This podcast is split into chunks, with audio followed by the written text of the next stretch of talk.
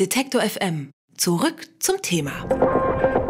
Haften Facebook-Nutzer für die Bilder, die ihnen Freunde auf die Pinnwand hochladen?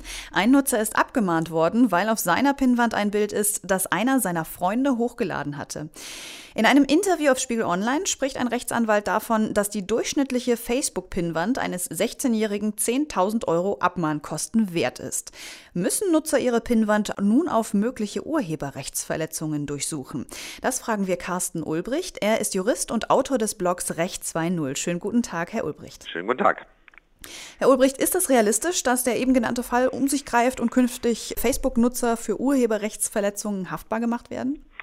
Ja, also das Thema äh, ist aus meiner Sicht im Moment ein bisschen überhitzt. Diese Frage hat im Prinzip zwei Problemkomplexe. Also wir bewegen uns hier ja im Urheberrecht. Das heißt, die erste Frage ist immer, ist das, was da passiert, ist überhaupt eine Urheberrechtsverletzung? Das hat man zu prüfen. Und die zweite Frage, und die ist aber eigentlich völlig unabhängig davon zu beurteilen, kann denn der Nutzer für diese Urheberrechtsverletzung eines Dritten verantwortlich gemacht werden? Ja, das ist genau die Frage. Ich selber habe die Urheberrechtsverletzung eigentlich nicht begangen, sondern einer meiner Freunde, der auf meine Pinnwand postet. Wieso wird denn eigentlich dann nicht mein Freund haftbar gemacht oder abgemahnt? Also Sie haben vollkommen recht. Es spricht gerade bei Bildern einiges dafür, dass zumindest der Freund eine Urheberrechtsverletzung begangen hat. Es ist nach dem deutschen Recht so, dass jedes Foto, egal wie trivial es ist, in der Regel urheberrechtlich geschützt ist. Insoweit treten diese urheberrechtlichen Fragen vor allen Dingen immer bei Fotos auf. Also man kann davon ausgehen, dass der andere Nutzer wahrscheinlich sogar eine Urheberrechtsverletzung begangen hat. Die Frage ist aber, hafte ich selber dafür? Und da gibt es in Deutschland einen sehr, sehr wichtigen Grundsatz. Das ist der sogenannte Notice- und Takedown-Grundsatz, der im Prinzip besagt, für fremde Inhalte hafte ich erst, wenn ich von der Rechtsverletzung Kenntnis genommen habe und dann nicht tätig geworden bin.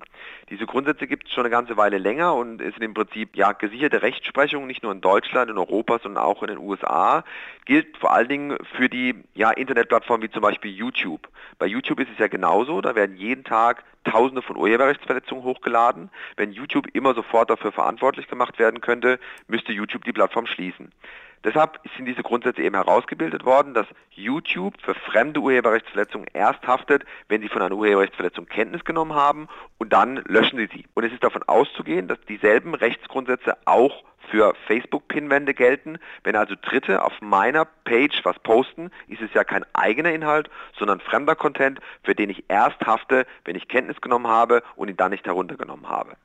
Hilft es denn, wenn ich einfach in meinem Facebook-Profil so eine Art Klausel hinzufüge, ich bin für externe Links nicht haftbar, wie man das ja schon auf Webseiten oder Blogs findet? Ja, wird nicht so viel bringen. Also diese Disclaimer oder diese einseitigen Enthaftungsklauseln, möchte ich sie mal nennen, haben in der Regel keine Rechtswirksamkeit. Ja, sie, sie schaden in aller Regel auch nicht, wenn es um normale Link-Disclaimer geht, aber sie nützen mir auch nichts, weil wie gesagt, dieser Notice- und Takedown-Grundsatz gilt ohnehin, ob ich das da hinschreibe oder nicht, spielt insoweit keine Rolle und hilft mir eigentlich auch nicht weiter.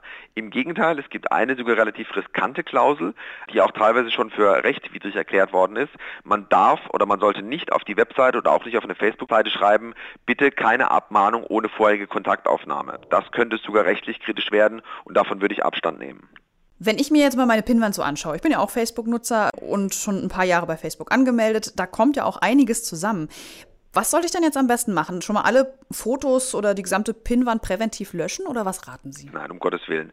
Also zunächst mal, für seine eigenen Inhalte sollte man schon ein gewisses Bewusstsein haben für das Thema Urheberrecht.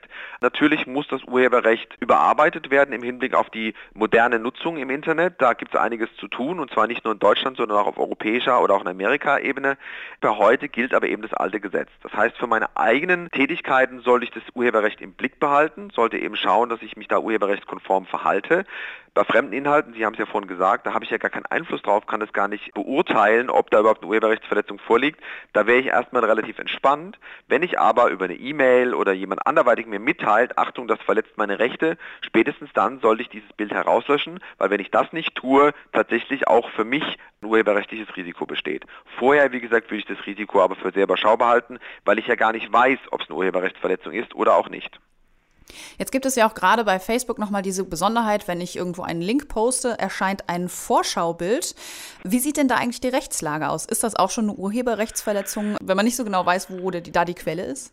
Also wir sind da im Moment in der Entwicklung. Im Moment, wenn man die aktuelle Rechtsprechung anschaut, äh, dann muss man davon ausgehen, dass das so ist weil eben auch mal entschieden worden ist, dass auch Miniaturbilder natürlich trotzdem eine Urheberrechtsverletzung darstellen, also diese Thumbnails, die dann immer eingeblendet werden. Das wurde schon mehrfach entschieden.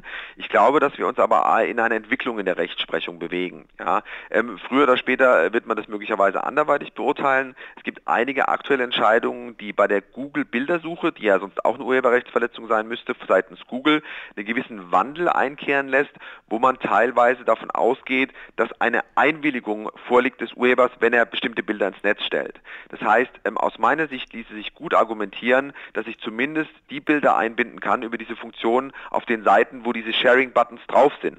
Also es ist für mich widersprüchlich, wenn jetzt zum Beispiel Spiegel Online, sage ich jetzt mal, auf seine Webseite diese Sharing-Buttons einbaut und später behaupten würde, wir wollten gar nicht, dass das geteilt wird und wir sehen das als Urheberrechtsverletzung an. Wer also ein bisschen sensibel damit umgehen möchte, sollte eben zumindest darauf achten, dass er vielleicht von Webseiten nur Dinge einbindet, wo ein Sharing-Button drauf ist. Ist noch keine gesicherte Rechtsprechung, lässt sich nach meiner Auffassung aber gut hören. Was soll man denn tun, wenn die Abmahnung wirklich ins Haus flattert? Wie reagiert man am besten darauf? Ja. Abmahnungen auf jeden Fall ernst nehmen. Im File-Sharing-Bereich liest man immer wieder nach wie vor auf irgendwelchen Webseiten, ja, brauchen wir sich nicht drum zu kümmern, da kommt eh nichts mehr, die wollen eh nur abzocken. Teilweise gibt es natürlich auch Abzocker und wirklich betrügerische Abmahnungen. Man sollte sie wirklich ernst nehmen, weil eben eine Abmahnung im Prinzip eine Vorstufe ist zu einem gerichtlichen Verfahren. Die Idee einer Abmahnung ist erstmal eine sinnvolle. Sie ist nämlich die Gelegenheit, dem Rechteverletzer, um es mal böse zu sagen, die Möglichkeit zu geben, dieses Problem außergerichtlich einzuräumen einräumen. Insoweit hilft auch der Ruf, die Abmahnung abzuschaffen, relativ wenig, weil wenn wir dieses Institut nicht mehr haben, eine große Gefahr besteht, dass immer sofort geklagt wird, was viel teurer ist. Also die Idee einer Abmahnung ist erstmal eine sinnvolle. Wenn da eine Urheberrechtsverletzung im Prinzip angeprangert wird, dann muss man sich überlegen, ob diese Urheberrechtsverletzung berechtigt ist. Wenn das so ist, dann sollte man sich verpflichten, das in Zukunft nicht mehr zu tun und wird in aller Regel auch die Abmahnkosten zahlen müssen. Die kann man oft ein bisschen herunterhandeln und wenn man sich selber nicht hinreichend kompetent findet, dann klar macht es natürlich Sinn, entsprechend kompetenten Anwalt beizuziehen.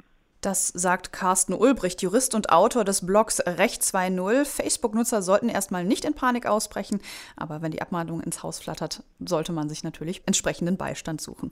Herzlichen Dank für das Gespräch, Herr Ulbricht. Vielen Dank. Alle Beiträge, Reportagen und Interviews können Sie jederzeit nachhören im Netz auf detektor.fm. FM.